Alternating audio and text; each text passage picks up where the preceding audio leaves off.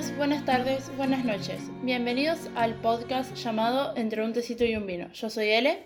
Yo soy Ailen. Y hoy traemos dúo de lectura del mes de enero. El primero del año. Feliz 2020, 2022 para todos. 2020, la loca se había quedado dos años atrás. No había pandemia. Bienvenidos a la pandemia. Esto se llama barbijo. Sí, sí, sí. Y esto es alcohol en gel. Y esto es un virus. Bueno, bienvenidos al 2022. Primer dúo de lectura del año. Esperemos que este año tenga 12 dúos de lectura como debe ser. Por favor, así yo no me estreso viendo que quedan meses sin leer. Grabados van a estar. Leídos, ya no. leídos ya lo rompió Ailenar. Perdón. Este mes leímos leí El esplendor de las raíces de Robin Benway. Ahora Aileen va a explicarnos acá delante de toda la clase por qué no leyó el libro. Profe, ¿puedo ir al baño? No, estás completamente castigada. Leí, eh, no me fijé bien, pero asumo que hasta la página 40. ¡Ey, bien! Yo dije 30, o sea, bien. Sí, me tuviste re poca fe igual. Em, lo arranqué y dije, ah, está piola. Y después seguí y me dormía. Y no avanzaba ni dos páginas y me dormía. Y cada vez que lo agarraba me dormía. Pero me dormía en la cama, arriba de la mesa. Una vez estaba afuera leyendo así con el solcito, me dormí parada. Y mm, me bloqueó de leer cualquier otra cosa. Porque yo puedo leer algo en el celular mientras leo algo físico completamente distinto y ni siquiera pude agarrar otro libro. Así que lo cancelé leer. Igual creo que yo hubiese llegado a fin de mes leyendo este libro, pero estamos grabando antes. Estamos grabando el 21 de enero porque yo me voy de vacaciones en dos días. Y no, o sea, la otra era grabarlo ya estando en febrero y nada, mucho quilombo. Así que me rendí, fin. Yo, la verdad, estoy anodada. nada, ahí no me mandaba mensajes como, me está resultando aburrido. Y yo, no, es hermoso, ¿por qué? Es que yo creo que vos me lo vas a contar y vas a decir, fue, está buenísimo. Pero no lo quiero leer. Claro. Ah, qué estrés. Capaz que en otro momento lo leería. Ahora, ñe. Claro, está bien. A mí se me hizo un libro precioso, rapidísimo, no podía parar de leerlo. Lo leí en tres días, eh, son 350 páginas más o menos. Y nada, lo leí muy rápido. Entonces cuando... Te juro que no podía entender cómo no te gustaba, porque yo lo iba leyendo y era como, ok, ok, a Iru capaz que le gusta. Y después me dijiste, no me gusta, no lo puedo terminar. No. Es que, es más, dije, bueno, hoy leo hasta la, no sé, hasta la 50, hasta la página 80, más o menos como para hacer ese cálculo. Y no, fue como que leí tres veces una sola cosa y dije, ¿qué estoy haciendo? O sea, ya, me doy cuenta que no me gusta, ¿por qué lo sigo leyendo? este es un consejo, si no les gusta el libro, déjenlo. No se esfuercen a leerlo. No hace falta. A no ser que Excepto sea que sea de la facultad. Claro, excepto que sea de la facultad, lean ese tipo de libros, porque no les va a quedar otra. Bueno, Robin Benway es una escritora estadounidense nacida en California en el 78 por ende actualmente tiene 44 años. No hay mucho sobre, sobre su vida en ningún lado, solamente que estudió en la Universidad de Nueva York y en la Universidad de California. Este libro, El esplendor de las raíces, ganó el Premio Nacional del Libro por Mejor Novela Juvenil en 2017. Y tiene otros dos libros que encontré traducidos al, al español, porque todo lo otro que tiene no está traducido que es Amy y Oliver, y eh, Los Extraordinarios Secretos de April, May y June. Esos dos libros están en español, por si, no sé, leyeron El Esplendor de las Raíces, les gustó y quieren leer algo de esa misma autora. Para hacer un, un resumen sin spoiler, es un libro que está narrado desde tres perspectivas diferentes, la de Grace, la de Maya y la de Joaquín. Los tres son niños dados en adopción Joaquín es el más grande, después sigue Grace y después sigue Maya. Joaquín es hijo de otro hombre, digamos, o sea, son la misma madre, diferente padre. Maya y, Grace sí son del mismo, del mismo padre. Nada, fueron adoptados por separado. Ya voy a explicar más adelante cuál es la historia de Joaquín, que es el más complicado, se podría decir, pero fueron adoptados por separado y por algo que le pasa a Grace, que es quedar embarazada a los 16 años y que el padre se borre completamente eh, con el aval de los padres, porque los padres de él avalaron que él se vaya a la mierda. Ella da a luz a una bebé que se llama Millie, que ella le dice Peach, o sea, durazno, porque cuando se enteró que estaba embarazada buscó qué tamaño tenía y era el tamaño de un durazno, entonces le empezó a decir Peach. Y eh, nada, la da a luz y la da en adopción. Entonces está en ese proceso de extraño a mi bebé, la quiero tener conmigo, pero sé que no puedo porque no le voy a dar la mejor vida que, ella se merece. Porque Grace no da en adopción a, Emily, ah, perdón, a Millie porque no la quisiera o porque no le interesara tener hijos o por nada del estilo. Sabe que no le, sabía que no le podía dar una buena vida porque ella era muy chica. Entonces busca a los mejores padres para darle la mejor vida. Y a partir de eso se da cuenta que quiere conocer a su madre biológica. Y así se entera que tiene hermanos, básicamente. Y esa sería como la premisa del libro. Todo parte de Grace. Para ir más con, spoilers, esta, a partir de ahora, si no leyeron el libro y lo quieren leer, vayan, léalo y después vuelven a escucharnos. Porque nada, así no se comen spoiler. Igual no, no es un libro que si te spoileas algo te molestaría, pero, pero bueno. Cuando Grace habla con los padres para decirles que quiere conocer a su madre biológica, los padres le dicen que, tiene, que su madre biológica en realidad no tiene ni idea dónde está porque le mandaron una carta agradeciéndoles como la hija que les dio y se la devolvió, se devolvió al remitente, o sea que no tiene ni idea qué pasó con ella, pero que sí saben que tiene hermanos. Entonces le explican que cuando la adoptaron a ella, le explicaron que de esta misma mujer había otro niño en, circulación que tenía un año que se llamaba Joaquín que sí lo querían adoptar también.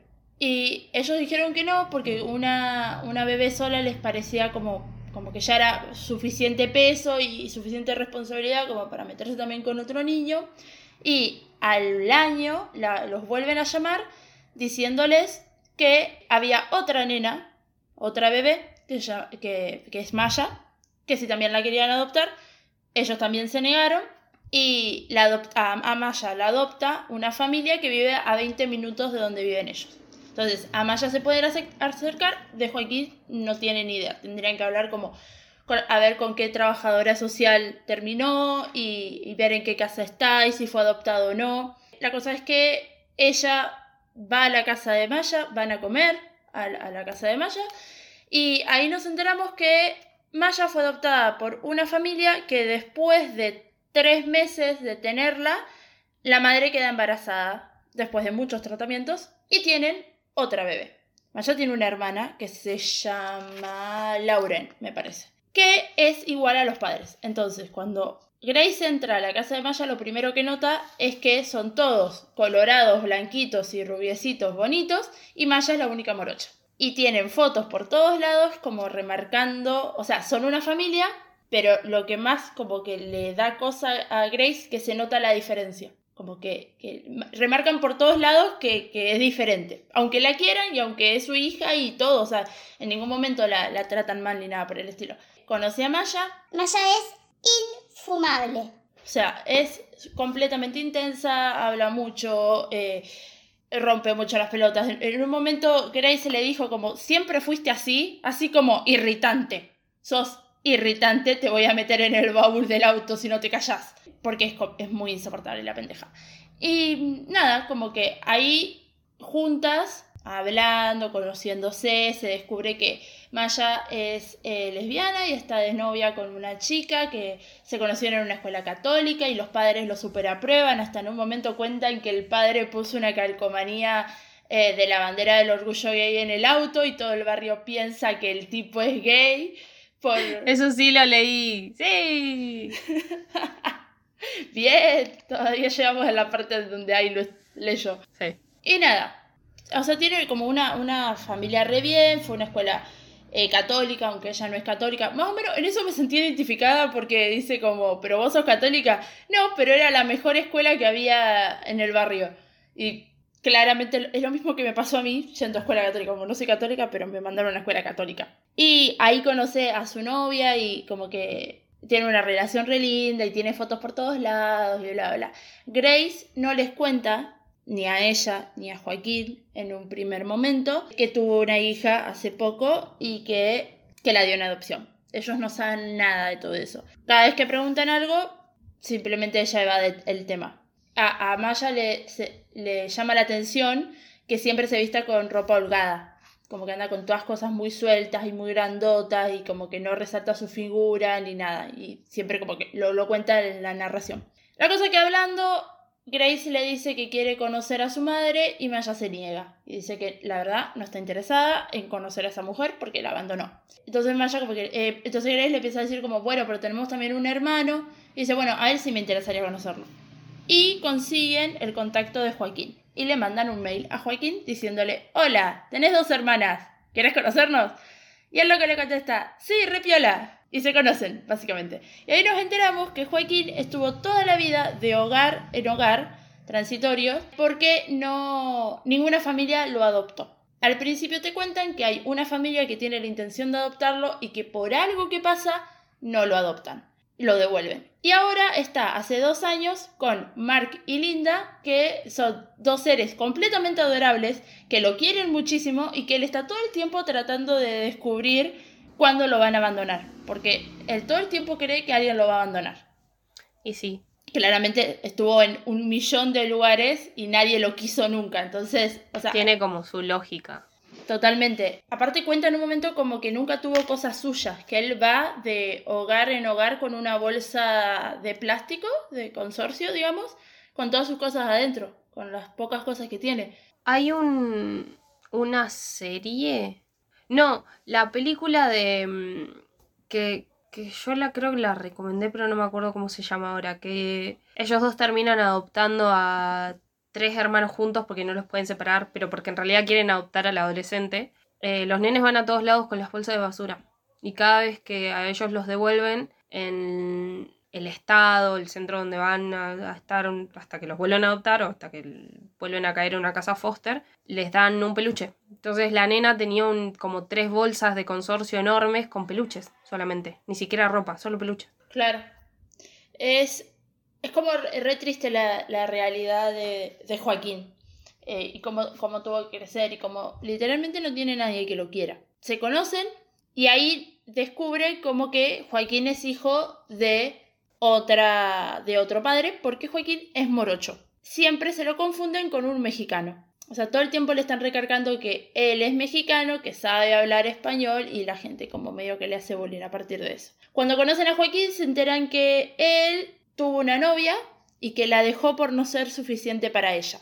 Y ser suficiente para ella se refiere a, fue a conocer la, la familia, a la familia de ella y vio que por todos lados tienen como fotos de ella de chiquita, de ella en el primer día de la escuela, en ella, o sea, todas recuerdos de, de su vida y él sentía como que ella iba a querer que él le dé lo mismo, o sea, un- tener un hijo y una estabilidad que él no está acostumbrado a tener, que él no tiene y que él no quiere.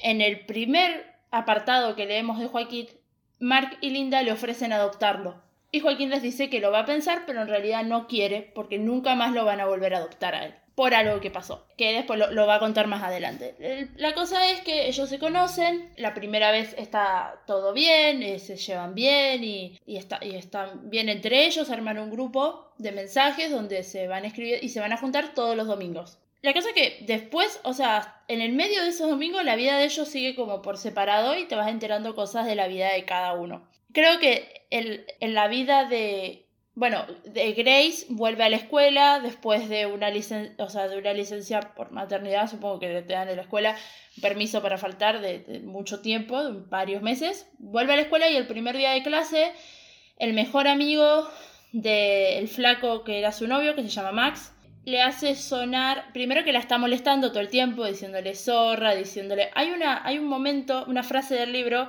que dice, el hombre que embaraza a una mujer y la abandona es el rey, en el, como en el baile, es el rey del baile. El día que nace Peach es el día del baile, el, el baile de, de lo que sea que hacen, viste que los yankees hacen baile para todo. Y a él lo coronaron rey en ese baile. Entonces ella dice como el hombre que abandona a su novia y a su hija, coronado rey del baile, y la madre soltera es una zorra. ella toda la escuela la trata de zorra, de puta, de un montón de cosas completamente horribles. Y ella se la banca un montón al principio, pero nada, todo, todo eso le, le dolió, al punto que terminó alejando hasta una amiga, que en realidad la chica lo único que trataba de hacer era estar cerca de ella, pero como que ella no quería estar con nadie, quería estar completamente sola. Igual literal como si, no sé, la mina hubiese puesto el semen del chabón en su en sus ovarios, completamente pelotudo. What the fuck, no hizo el bebé sola. Claro, pero bueno, la cosa es que eh, no me acuerdo dónde me quedé. Ah, bueno, ella va al, primer día de clases y al primer día que vuelve, digamos, y todos la miran, todos la juzgan y la gota que rebalsa el vaso es cuando el mejor amigo de Max, que creo que se llama Alan, le pone un sonido de bebé en el medio de la clase. Y ella lo escucha igual al primer llanto de Peach cuando nació. Entonces se da vuelta y le encaja una trompada que lo deja dormido en el piso, básicamente. Lo recontra recaga a trompadas. Y después de eso se va corriendo del salón. Y ese es el último día del secundario de ella, porque la madre la saca del secundario. En el baño, cuando va y se encierra, completamente asustada, conoce a Rafael. Rafael es un chico que es nuevo en la escuela, no la conoce, no tiene idea quién es, no sabía que había estado embarazada, no tiene nada, y ve, la ve llorando en el baño, entonces le intenta dar consuelo, al- a- como a Ilenta consuelo, que te, que te toca así con un dedo como, no llores, y te mira. Eh, Así. Me alejaré hasta que pares de llorar. Sí, sí, sí. Hasta que seas persona de nuevo, me voy. La cosa es que nada, el flaco como que... Creo que después se lo vuelve a cruzar porque él trabaja en una tienda de electrodomésticos y ella tiene que ir por algo de la madre.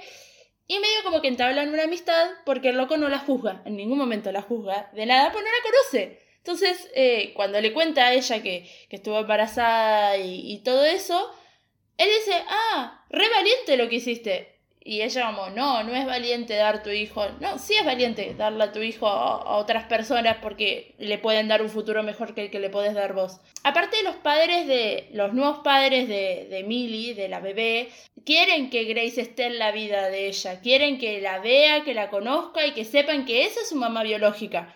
O sea, en ningún momento le quieren mentir diciéndole que no fue adoptada. Todo lo contrario. Aparte, como que la tratan de integrar todo el tiempo y, y Grace quiere huir de toda esa situación todo el tiempo. Eso sería lo Pero, a ver, entiendo la por qué Grace no quiere estar. O sea, es muy difícil ver a, a tu bebé, la quieras o no, que asumo que sí la quiere, siendo cuidada por otra persona. O sea, no poder darle voz lo que le están dando. O sea, o sea, debe ser muy duro ver que va a ser feliz, pero no gracias a vos. que... Sí, sí, sí. Como se debe sentir re fracasada. Es que sí, todo el tiempo. Pero los padres como que la reapoyan en eso.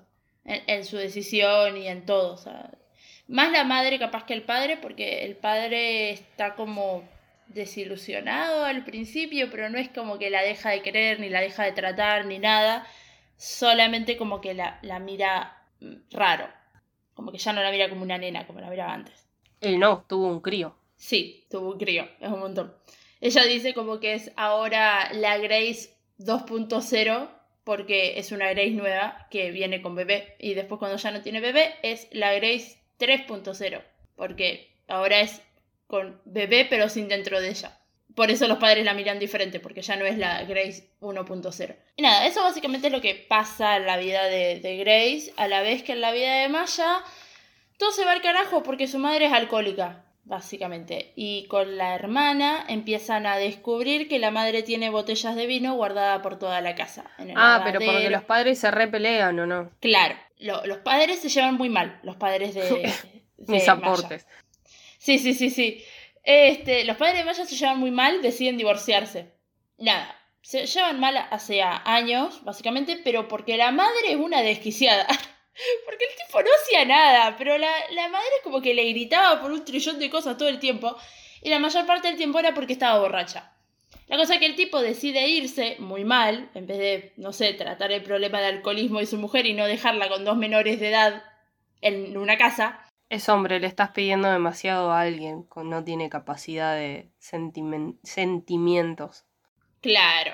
Y las chicas empiezan a encontrar las botellas de vino de la madre por toda la casa. Onda en el lavadero, entre las ollas, entre la ropa. Había botellas de vino por todos lados. Y en- creo que en un momento Maya hace el comentario de que si al menos fuese vino bueno, pero es vino barato. Era un termidor. Claro, era una cajita de vino lo que se inspiraba la madre. Pero la gota que rebalsa el vaso es cuando Gre- eh, perdón, Maya y Lauren encuentran a la madre desmayada en el piso, con sangre en la cabeza, después de haber dormido como un día entero, y llaman a la ambulancia y lo primero que hace Maya en esa situación es llamar a Grace, que es como re wow, o sea, estás mal, necesitas ayuda y lo que haces es llamar a tu hermana biológica y a los padres. Entonces, Grace aparece con, con sus papás y, y las ayudan un montón porque encima el padre de Maya estaba de viaje por negocios. Y la madre entra en un centro de rehabilitación. Y Maya no la puede perdonar. A la vez, en la vida de Joaquín nos enteramos que lo que pasa con lo- los padres, los padres adoptivos de Joaquín le, le compran un montón de cosas todo el tiempo. Y ahora esto último que le compran es un auto. Entonces él, pero, pero él ya les había dicho como que no quería que lo adopten, que estaban las cosas bien así como estaban. Y ellos como que se desilusionaron, pero está bien, o sea, es tu decisión. Si no querés que te adoptemos, tenés 17 años.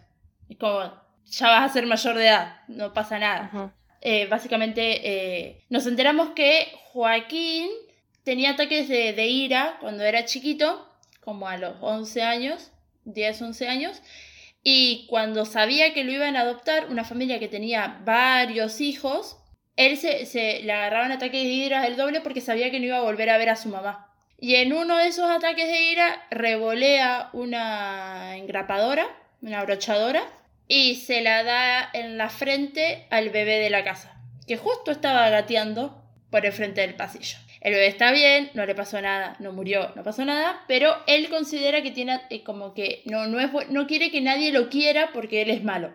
Y todo Es culpa del bebé. Sí. Y todo esto, bueno, obviamente la familia lo devuelve, no lo adopta, y a él dice él como que nunca nadie lo va a poder adoptar. Eso está todo en el informe, Mark y Linda lo saben y no les importa porque va más allá de, de- de eso. Él, aparte, ellos le pagan una psicóloga que ni siquiera lo atiende en el consultorio, lo atiende en un bar porque a él el consultorio no le gusta, entonces como que lo, lo reatienden a él, como que lo requieren y requieren que mejore y que se abra y que, no se odie tanto a sí mismo. Y todo esto él lo cuenta cuando están con Grace y, y Maya, creo que en un shopping o en una cosa así, eh, eh, tomando algo. Y aparece Alan, de nuevo, el mejor amigo de, Max, y le empezó a, a gritar un montón de cosas a Grace. Y Joaquín se para, lo pone contra una pared y le dice, te voy a recagar a trompadas si no dejas de joder a mi hermana. Porque sí, es mi hermana, no es mi novia. Porque encima en un momento el loco dice como que ya estás con otro, te das cuenta, recién acabas de terminar de parir y ya estás con otro, le grita el, el flaco. Claramente es un cagón de mierda, Alan, y le dice, no, no, no la voy a molestar más, y no sé qué, dice, no te quiero volver a ver la cara, porque donde yo te vuelva a ver, yo te voy a cagar a trompadas, le dice, porque es mi hermana, o sea, vos no te vas a meter con mi hermana. Y después de eso le agarra un ataque de llanto y se va corriendo, y ahí le cuenta todo eso, y dice, como ustedes se tienen que alejar de mí porque yo no soy buena persona, porque soy violento, porque soy malo, y ella es como, no, sos adorable, no- o sea, la defendiste, sos hermoso. Y nada, son como re adorables todos entre ellos. En, el medio de... antes de que ellos decidan ir a conocer a la madre, lo que pasa es que Maya se aleja de la novia, pero por una boludez, o sea, porque la loca es re histérica y agarró un mal día y la mandó a cagar a la novia y la novia no le había hecho nada. Y nada, o sea, básicamente es eso en lo que va a sus vidas hasta que deciden ir a conocer a su madre. Y ahí descubren que los padres de Maya tenían una carta guardada con la dirección, con una dirección de la, la madre de ellos que descubrieron que se llama Melissa Taylor. Van a esta casa que queda como a dos horas de viaje. Para todo esto, en el medio, eh, antes, justo antes de irse, Joaquín tiene una, una discusión re fuerte con sus padres adoptivos, donde básicamente él, él le grita de todo, o sea, porque no puede soportar que la gente lo quiera, básicamente. Y ellos lo quieren y están todo el tiempo demostrándole que lo quieren, entonces él se cierra, se enoja y los manda a cagar. Y tiene una discusión re fuerte y él se va convencido de que cuando vuelva va a estar la trabajadora social y lo van a hacer irse. La cosa que se va, como todo en ese clima horrible, a la casa de la madre y descubren que en realidad la madre falleció en un accidente de auto cuando tenía veintipico de años. A los dos meses de haber tenido a Maya. Claro, o sea, literalmente no es como, oh no, mi madre me abandonó y nunca me buscó. O sea, tipo, Se murió. No pudo. no pudo, bro. Claro.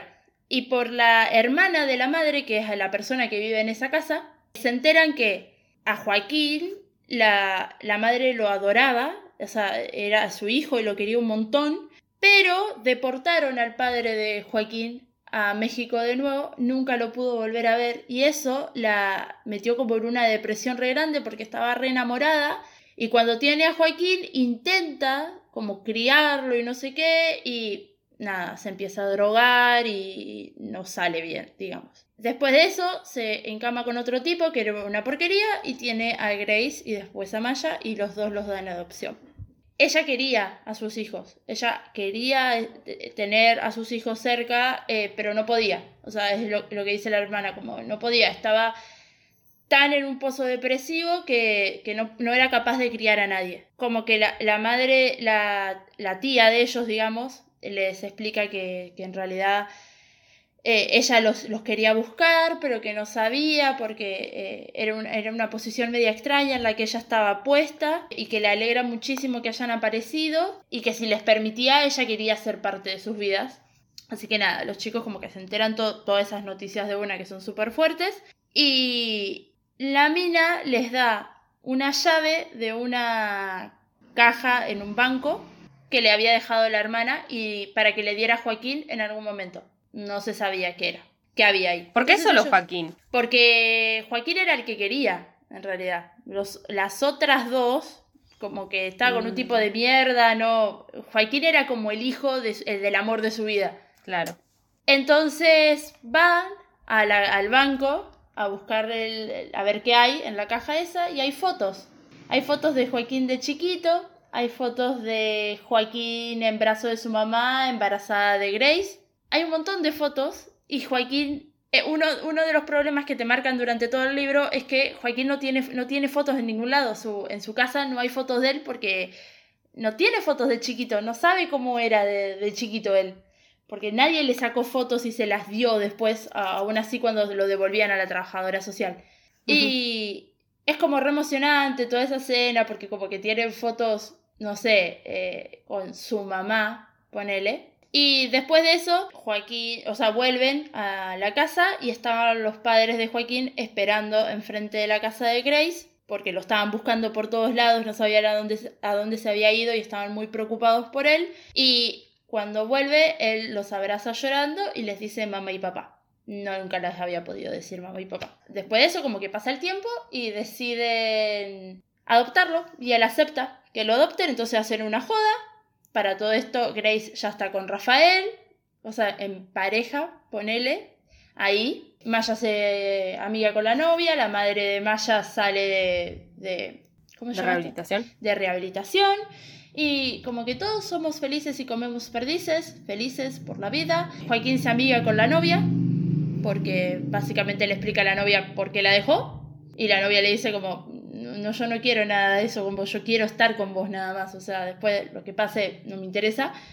Te narran en un momento que los padres de, de Joaquín pusieron las fotos de él de chiquito con su mamá por toda la casa, entonces él Oh. tiene fotos de chiquito por todos lados y es muy bonito. El libro termina con Grace animándose a ir a ver a Peach después de un montón de tiempo porque ya habían pactado dos visitas al año. Y cuando pasan creo que tres veces eh, o cuatro, una cosa así, ya la pudiera ver y va y está muy nerviosa y la, y la madre de Peach le dice como no, no estés nerviosa, no hay por qué estarlo, o sea, está bien, está todo bien, nosotros queremos que hagas esto. Y el libro literalmente termina con la frase Grace se encuentra de valor, se arma de valor y encuentra su voz. Millie dice, Peach levanta la mirada, ve a Grace y sonríe. Ah. Y así termina el libro. Yo he llorado tanto leyendo este libro, pero, pero ta- es que es tan bello. Bueno, vos dijiste que el libro de este mes iba a ser para llorar. Entonces, como que cumplió su objetivo. Sí. Sí, sí, Muy sí. sí. bien. Lloré mucho. La verdad, fu- fui muy feliz leyendo este libro. Le puse cinco estrellas. Capaz que no sirve, pero yo lloré ayer. Lo puedo contar como si hubiese llorado por el libro, si querés. No. Pero bueno, ponele. Bueno, básicamente es un libro muy bonito. El que lo Sí, haya. es que se lo escucha lindo. Me parece re interesante. Fin. no tengo más comentarios. Ok. Se lo voy a pasar ahora, que ya grabé esto, que ya hice todo, a Celeste y la hermana, porque las dos quieren leerlo. Quiero opiniones de otra persona, además de Elaine, que lo dejó, para ver si yo soy una neurótica o el libro, es una, o, o el libro está bueno y esta no lo supo apreciar. Necesito que alguien más lo lea. No era el momento. Sí, para mí no era el momento de este libro. Por lo menos para mí. Y también que somos dos personas distintas, que no nos gustan los mismos libros. Totalmente. Nos gusta leer, nada más. Totalmente. Pero a ver, nuestro pasar. género en común. Siempre supimos que podía pasar que a alguna de las dos no les gusta el libro que elige la otra. O que el, el libro que una misma elige tampoco le, le guste. Ya No, pasó. yo ya te había, ya te había propuesto de me doy tiempo hasta tal día y si no lo termino, se graba igual y vos me lo contás, porque tampoco tengo problema de que me cuenten un libro entero. Es más, me divierte. Así como con las series. Cuando le conté las chicas del cable. Sí, entero. Tre- ¿Cuántas temporadas me contaste? Dos, por lo menos. Y. Hay otra cosa más que me contaste como entera. Ah, las películas de Meryl Streep que mira me cuenta entero el- toda la trama. Entonces también. Nada, es como que siento que las vi. Está bien. No soy muy buena igual contando historias. porque- No sos buena resumiendo, sí No. sos buena contando historias. Pero no me importa que no resumas porque yo escucho los audios de tres minutos. Sí. El tema también está en que estoy muy acostumbrada a hablar con Celeste y con Celeste nos mandamos audios de 8 minutos. Sí, el otro día me mandaron un audio de 10 minutos hablando sobre la falopa de Marvel y yo, TKM Matías, porque seguramente lo estás escuchando. Y mm, le dije, bienvenido al tren, siempre hay lugar para más gente y que sea muy feliz. Esa fue mi respuesta. Y, ah, y que lo escuché sin adelantarlo. O sea, que lo escuché en velocidad normal, lo cual jamás hago con los audios largos. Así que que se sienta orgullosa. Los tuyos también lo estoy escuchando normal. Excepto que esté haciendo muchas cosas a la vez, ahí sí, chao, fuiste. Está bien, me sirve. No escucho ningún audio en velocidad rápida. Y nada, ¿tenés alguna pregunta para hacerme? Porque dijiste que ibas a tener preguntas. Mi pregunta es, si fueses adoptada, ¿buscarías a tus padres biológicos? Cuando te enterás, tipo te enterás de grande. ¿Que fui adoptada? Sí, nunca te dijeron y te enterás de grande. Supongo que no. No sé. ¿Que no los buscarías? O sea, me gustaría saber quiénes son, pero no sé si los buscaría. O sea, como para ir a verlos face to face. Igual siento que ahora es más fácil, tipo, los buscas por alguna red social o buscas Claro. gente, conexiones. No, tenía esa sola porque después me, me puse a, a- a boludear y, y te escuchaba mientras hacía otra cosa. Pero quiero decir que ojalá hagan una película así yo no tengo que leer el libro. Sería muy bello una película de esto. Me haría muy feliz. Pero no creo que la vayan a hacer. Y que... Ah, iba a decir que siento que de los tres personajes, dentro de todo tiene mucho desarrollo Joaquín, porque quizás es el que más tiene traumas y qué sé yo, y después le seguiría a Grace. Y siento que Maya es como que pasó por el medio nomás. Maya es un personaje irritable, constantemente. La historia de Joaquín es la más triste. La de Maya también está muy bien narrada.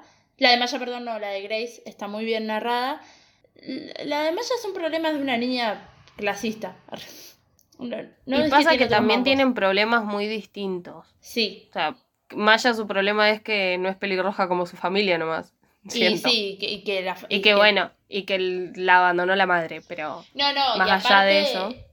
El bardo que tiene con su madre adoptiva, o sea. Ah, mal, era alcohólica la madre. Bueno, pero ves, ya eso se me olvidó. En cambio, lo de Grace tiene como más peso. Haber sido, haber sido abandonada por su madre y tener que abandonar una, una hija propia es como que vuelve a hacer el ciclo de nuevo. Y obviamente eso la retrauma. Y Joaquín que está traumado por nada, por un bebé. Por un boludo que caminaba. Y aparte por haber estado en 800 hogares y que nadie nunca lo quiso del todo. Y que en lugares lo maltrataron, o sea, hay lugares donde le pegaban, hay lugares donde la- las hermanas lo hacían sentir una mierda, o sea, había lugares muy complicados. Pero lo de Grace es literalmente el camino de ella a entender, ok, no me, no, yo no abandoné a mi hija. Simplemente está en un lugar mejor y yo la puedo ver y la puedo querer de lejos. Eh, porque yo no puedo ser madre, o sea, su madre a tiempo completo en este momento. Y, y está bien eso. Este, como que no es como su mamá, que literalmente la abandonó y nunca, nunca la volvió a ver en su vida. Ella sí quiere estar en la vida de, de Peach, de Millie, o sea, le interesa ser parte de ella. Y los padres también le interesan que ella sea parte de su vida, pues es su mamá. Max me sacó mucho de quicio durante todo el, el libro. O sea, el loco es un forro de mierda. Y los padres son el doble de forro. O sea, Ah, sigue apareciendo a lo largo del libro. Max, eh, sí, pero no mucho. O sea, aparece cuando está ahí en la escuela y la mira de reojo y no le dice nada. Y ella como que remarca el odio que le tiene a Max, porque lo detesta. ¿Y sí? La embarazó, la abandonó. Claro. O sea, los padres de, de Max se defienden en, en plan, porque hay un momento en el que se juntan los padres de Grace con los padres de Max, Max y y Grace, o sea, todos, a ver qué hace con esta situación. Y básicamente el padre dice, Max tiene un futuro, va a ir a la US, UCLA. Esto no es parte de su plan. Y Literalmente como si el de Grace fuera haberse embarazado de un chabón que no vale la pena y tener un crío antes de terminar el secundario. Sí, sí, por supuesto, ella lo buscó. O sea, y el padre de Grace dice como Grace también tiene un futuro y tanto ella como Max son responsables. Y el tipo le dice, no sé qué dijo ella para meter a mi hijo en esta situación, pero si creen que me van a sacar algo de dinero, es como, no, flaco, Sí, no, sí, no sí, te quieren sacar plata, quieren que se haga cargo. Y después de eso, el tipo dice como, no hay tal cosa como Max y Grace. Max ya está saliendo con una buena chica. Y está saliendo con una chica, se llama Stephanie, y que es la, la reina en el baile. O sea, hasta los padres le consiguieron una novia para que, para que se olviden, o sea, la gente se olvide de que tuvo algo que ver con Grace. Y encima él es un pelotudo, porque de última se hubi- hubiese ido contra el mandato, mandato familiar o contra sus padres, pero no, sigue ahí metido. Un desastre. Como el loco la mira caminar por los pasillos de la escuela y le da vuelta la cara. O sea, forro de mierda. Me- me Yo lo- si hubiese, yo si hubiese sido Grace, hubiese dicho que la tiene pequeña. Esa es mi venganza. Di- difundo ese rumor. Encima es la primera vez que están juntos, o sea, la primera vez que ella tiene relaciones con alguien y queda embarazada. Alto garrón, amigo. Saladísima la loca. Pero bueno, no hay que reírse de esto, pero. Alto Pero sí. garrón, amigo. sí, sí, sí. Pero me reiré. ¿Vos buscarías a tus padres? No me acuerdo si lo dijiste. Ah, yo creo que sí. Tipo, los, los miraría de lejos. O sea, no sé si plantearía una cita o algo así, pero sí los iría a buscar, pero Stalker vida real, ¿no? De ir hasta donde estén, a chusmear qué están haciendo. A ver si tienen más hijos. Si tienen más hijos y son de ellos, les prendo fuego todo. Claro. ¿Por qué no me van a querer a mí que soy maravillosa? Y si quieren a esos niños idiotas. Ok, está bien. Es lógico lo que estoy diciendo. Sí, sí, sí, sí, sí. Bueno, este ha sido el libro del mes de enero. En febrero le toca elegir a leer y yo cobraré venganza y no lo leeré. Ah, no, mentira. Vos haces lo que quieras, Negri. No, bien. le toca elegir a él. Febrero es el mes del amor. Ah. y la amistad. Entonces yo dije, vamos a buscar algo romántico. Y no sé nada de cosas románticas. O sea, me di cuenta porque no leo nada que sea romántico. O sea, es más, casi digo, bueno, ya fue, leamos lo mucho que te amé de esa Cherry. Pero el pedo, porque yo ya lo leí. La idea sería que leamos algo posta que ninguna de las dos leyó. Sí, aparte el último que elegiste también ya lo habías leído. Claro. Entonces decidí eh, elegir Inés del alma mía de Isabel Allende, que yo tengo el libro, después se lo pasaré a él o lo comprará, depende de sus decisiones. Em, mis advertencias son que yo detesto Isabel Allende. No me gusta, no me agrada, no me parece nada interesante leer sus libros. Entonces me estoy autodesafiando a no leer nunca más en mi puta vida, básicamente, con este libro. Mi objetivo es no leer más. Entonces no compro más libros, entonces tengo plata. Nada, va- voy a esperar, vamos. Ojalá me guste. Es un libro de. Es un libro histórico. Está escrito en el 2006. Está viejo el libro, che. Bueno, tampoco tanto. Isabel Allende tiene 80 años, o sea, podría ser más viejo. Ok. Bueno, se trata la es- relata la vida de Inés Suárez, la primera mujer española en llegar a Chile. O sea que además de ser romántico, histórico y de Isabel Allende, vamos a leer cosas sobre Chile. Que si escucharon el último podcast, bardearon a Chile en el podcast. Creo que lo borré, no me acuerdo. Se bardea a Chile en el último podcast. Y si no fue censurado. Y si no lo censuré, perdón. Igual lo podemos, lo vamos a bardear en el, en el que sigue. Y básicamente es de amor. Así que vamos a ver cómo me va a mí. Yo creo que vos lo vas a leer. Sí, yo lo voy a leer, Aunque porque no Isabel quieras. Allende es mi escritora favorita. Ah, bueno, así es la vida. De un dúo de lectura que no tiene los mismos gustos. Sí, lo peor es que ahora te tocaba elegir a vos, o sea, podías torturarme con lo que quisieras. Y me- te dirigiste a torturar a vos mismo. Sí, pero me quedan más meses para elegir. ¿Hemos terminado, señora? Sí. Eh, pueden seguirnos en nuestras redes sociales, Instagram y Twitter, arroba entre té y vino. A mí particularmente me pueden seguir en Instagram como arroba Villarruel y en Twitter como arroba. A mí en Instagram, Aile1997 y en Twitter, Ailevedia, Aile con dos i. Muchas gracias por haber escuchado este mes. Espero que hayan leído, que quieran leer a partir de esto. Y nada, lo, mismo para vos, Ailetar. Espero que quieran leer a partir de esto. No. Y nada, nos vemos en febrero. Adiós.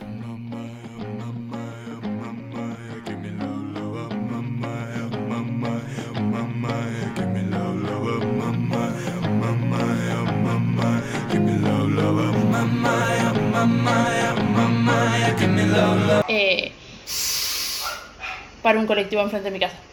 El día en que nace Peach, Se baja Leila. Te escucho así.